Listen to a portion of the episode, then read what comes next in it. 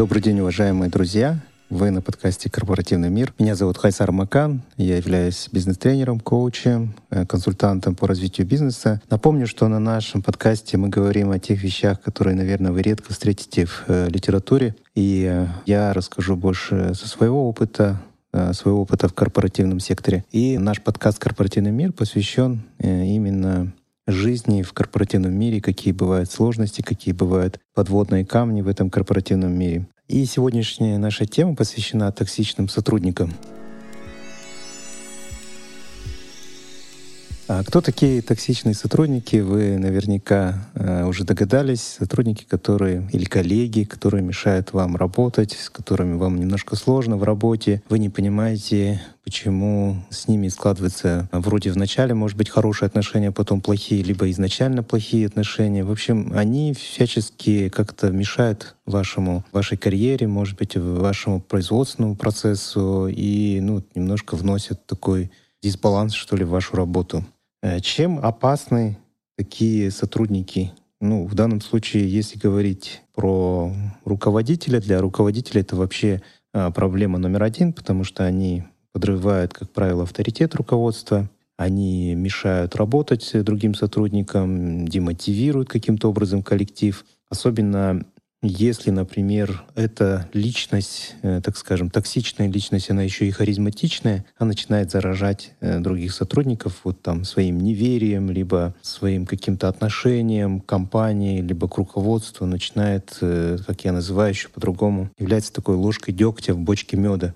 Ну и, соответственно, они всячески тормозят и усложняют процессы, которые происходят в компании. И сегодня мы как раз поговорим о том, какие бывают типы таких токсичных сотрудников и, ну, что с ними делать, как с ними работать, да, как с ними быть.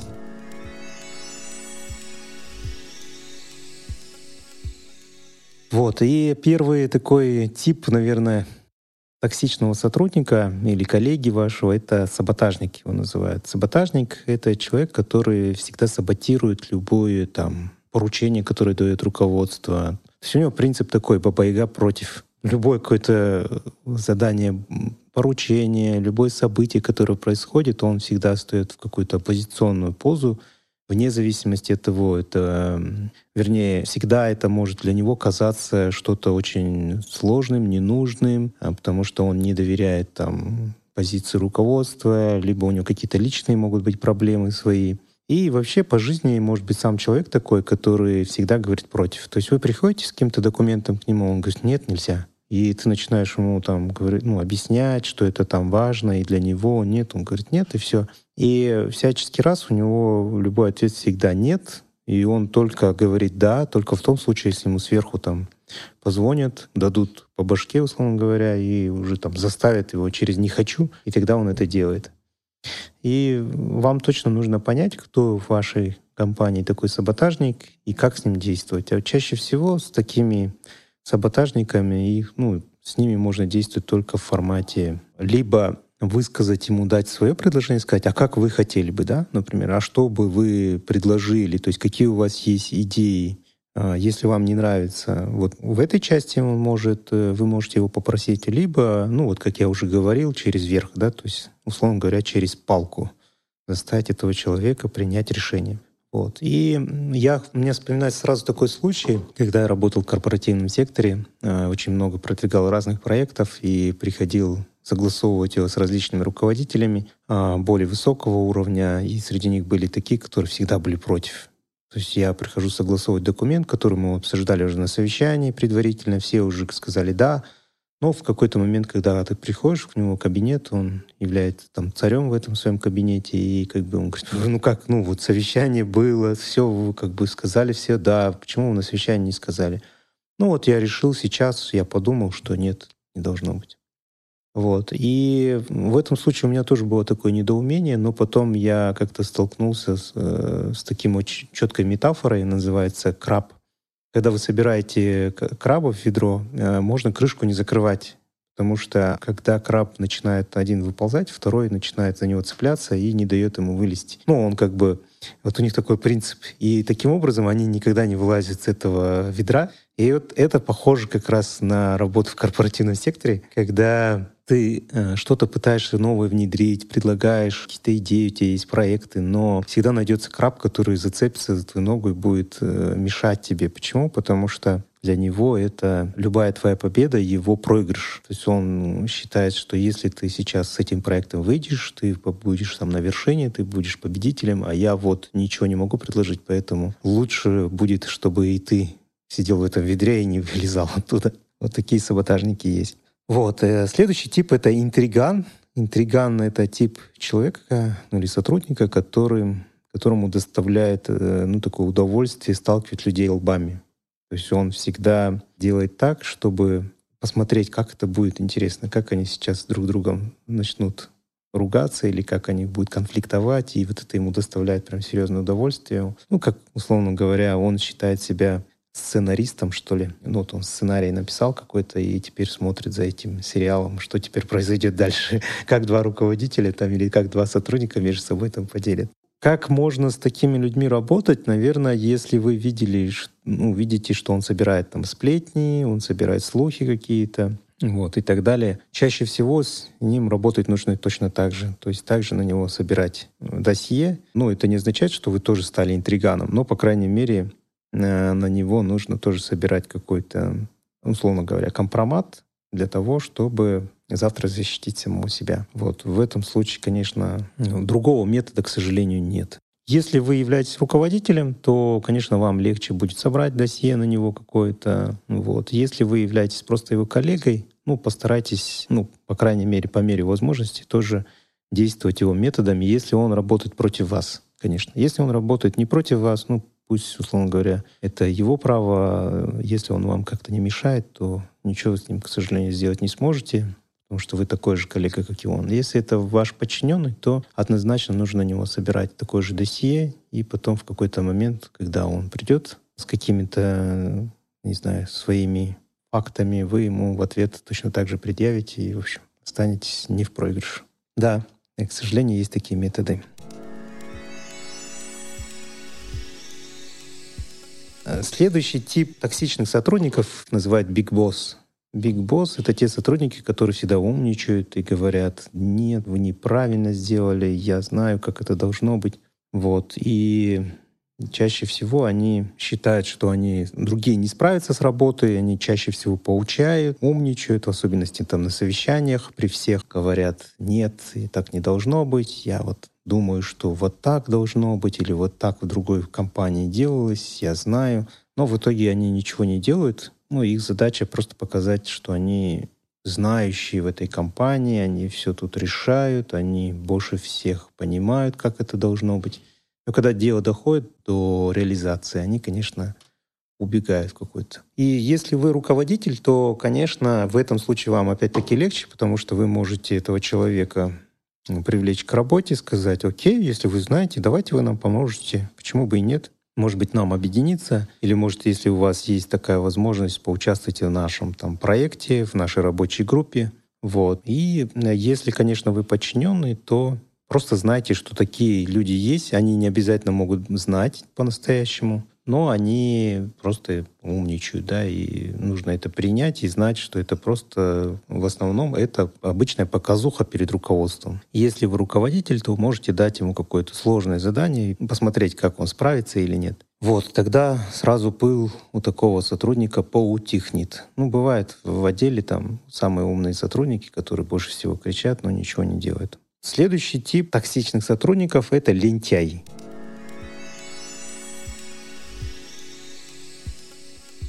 лентяй, он всячески старается оттянуть как сказать, данное задание. Он всегда избегает этих заданий, старается куда-то спрятаться, лишний раз не участвовать, никакой инициативы нет. Самый натуральный лентяй. И э, как они могут вас вовлекать в этот процесс? Они просто, вы смотрите на них и думаете, о чем там не работать? Я тоже не хочу работать, да?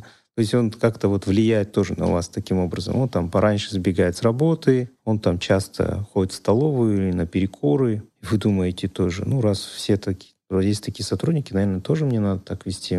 Хорошо ему, такую же зарплату получает. Вот. Но на это обращать внимание не надо. Если вы коллега его, то старайтесь избегать таких сотрудников. А если вы руководитель, то здесь очень важно давать конкретные задачи, следить за сроками и прямо не просто ему давать задания и следить за сроками, а прям давать э, четкие контроли, точки контроля, там в начале контроль, в середине контроль, в конце контроль, вот, и внимательно смотреть. Если человек не справляется с работой, естественно, его просто увольнять и все, потому что от него толку никакого не будет. А следующий тип токсичного сотрудника — это страдалец.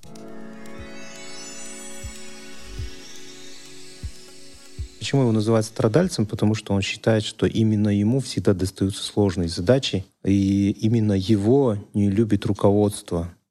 Именно ему вот больше всего приходится страдать в этой компании, либо в вашем отделе. Он всегда ноет по этой теме. Вот, там, не знаю, вот этот не так не делает, а я вот так делаю. Вот у меня работы очень много, я всегда допоздна, и ты к нему приходишь, э, например, если это в соседнем отделе, хочешь что-нибудь у него спросить, он такой, ой, мне некогда, нет, не подходи ко мне там все, некогда, не, под, не звоните мне. Там вот такого рода людей есть, да, к сожалению. Страдалец, он такой всегда показывает всем видом, что он очень сильно занят.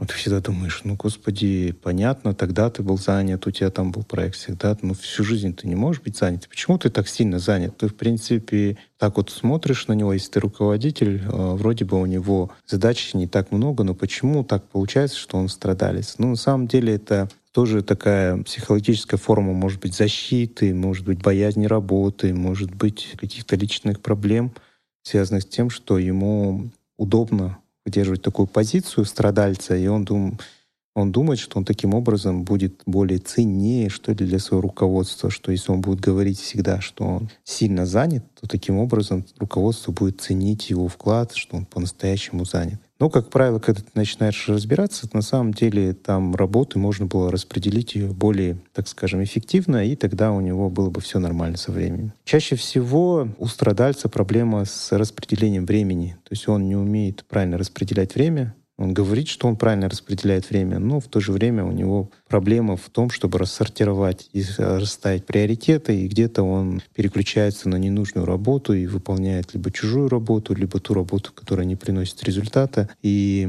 он таким образом тешит свое самолюбие, что ли, что якобы он занят, он убегает от основной работы чаще всего. Ну, бывают такие моменты, когда он убегает от основной работы, которую нужно ему выполнять, выполняет какую-то ненужную работу и говорит, ну, эта же работа тоже очень важная, я же ею занимался. Ну, ты говоришь, ну, как бы, а та, а та работа, которую я тебе дал, он говорит, ну, не знаю, вот я был занят той работой. Если страдалец сам по себе адекватный, то, в принципе, вы можете ему объяснить все про тайм-менеджмент, как бы объяснить ему, как ему нужно распределить время — и, в принципе, он должен понять. Он должен понять и разобраться с тем, что либо он сам по себе, у него такой тип э, человека, который не совсем умеет э, распределять свое время. То есть есть два типа там в тайм-менеджменте, да, люди такого характера, которые берутся за все или одновременно все пытаются сделать. А либо у него действительно есть какие-то свои сложности, и ему удобно, как я говорил, уже занимать такую позицию. Вот чем может быть для вас опасен такой человек? Э, ну, как не то чтобы опасен, он заражает действительно вот таким же подходом.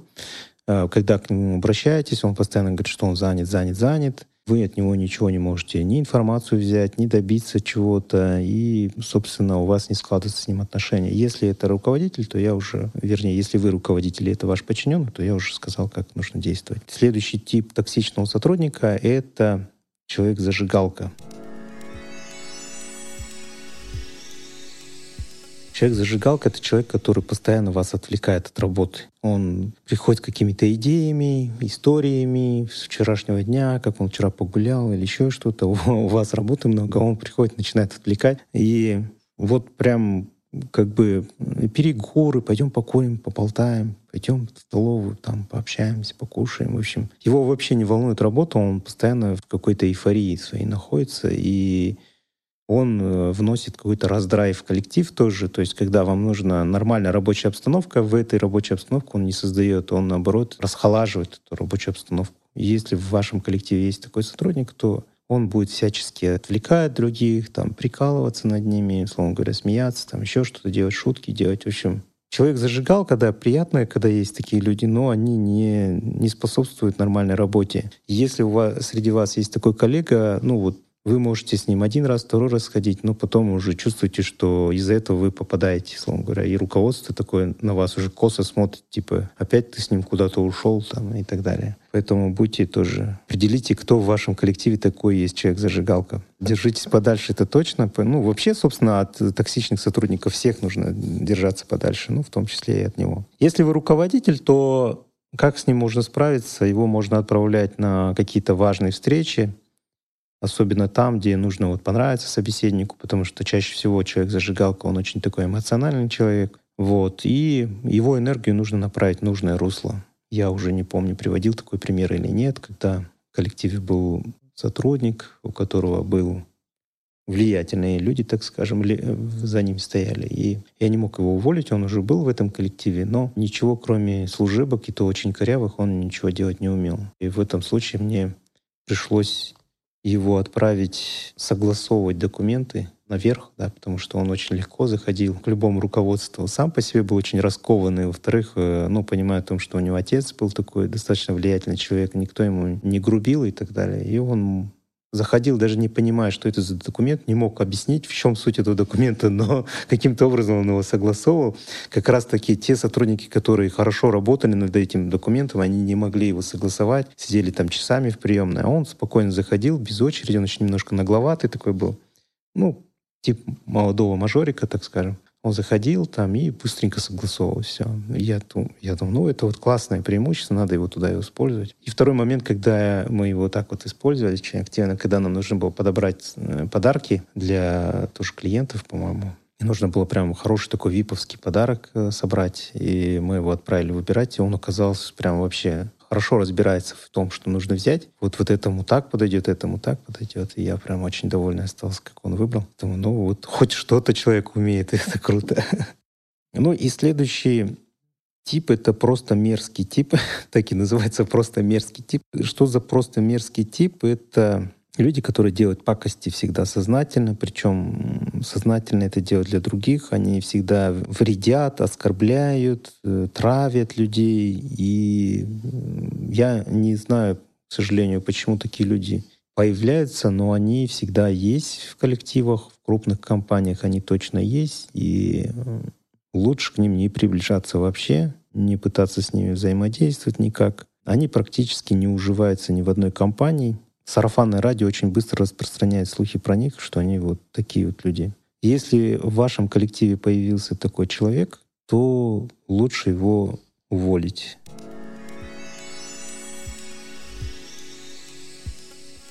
Есть э, люди, которые изначально, ну вот, пришли с какими-то своими проблемами, может быть, со своим э, каким-то генетическим кодом, который в них присутствует. И их, наверное, судьба такая — пакостить людям другим, вне зависимости от того, есть ли у них на это какие-то мотивы или нет.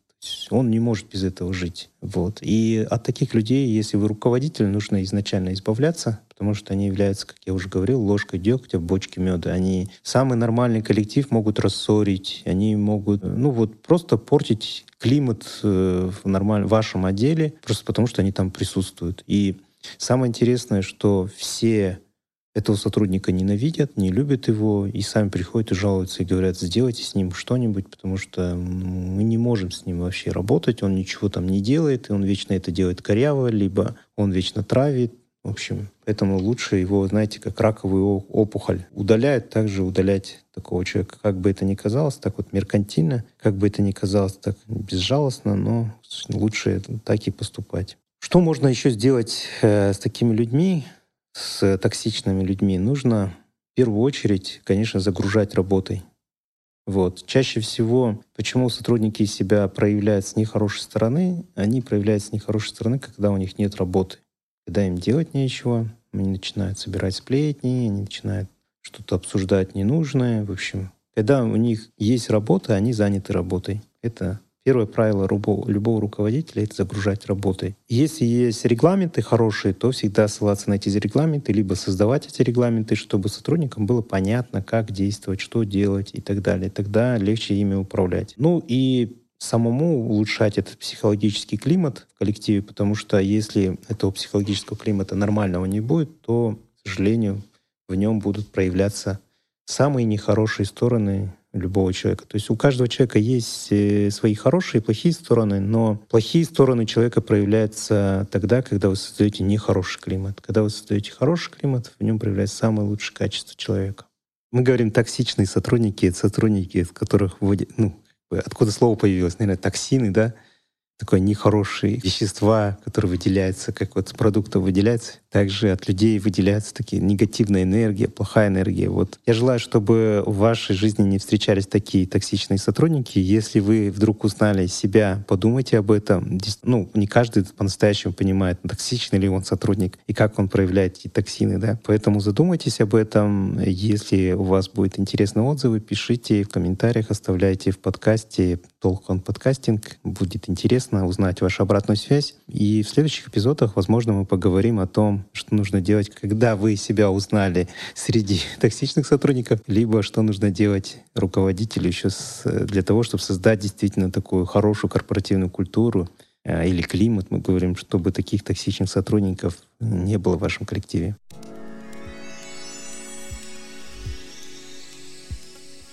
А я благодарю подкастинг-центр Топком за возможность записать этот подкаст, за этот эпизод. Меня зовут Хайсар Макан. Встретимся в следующем эпизоде.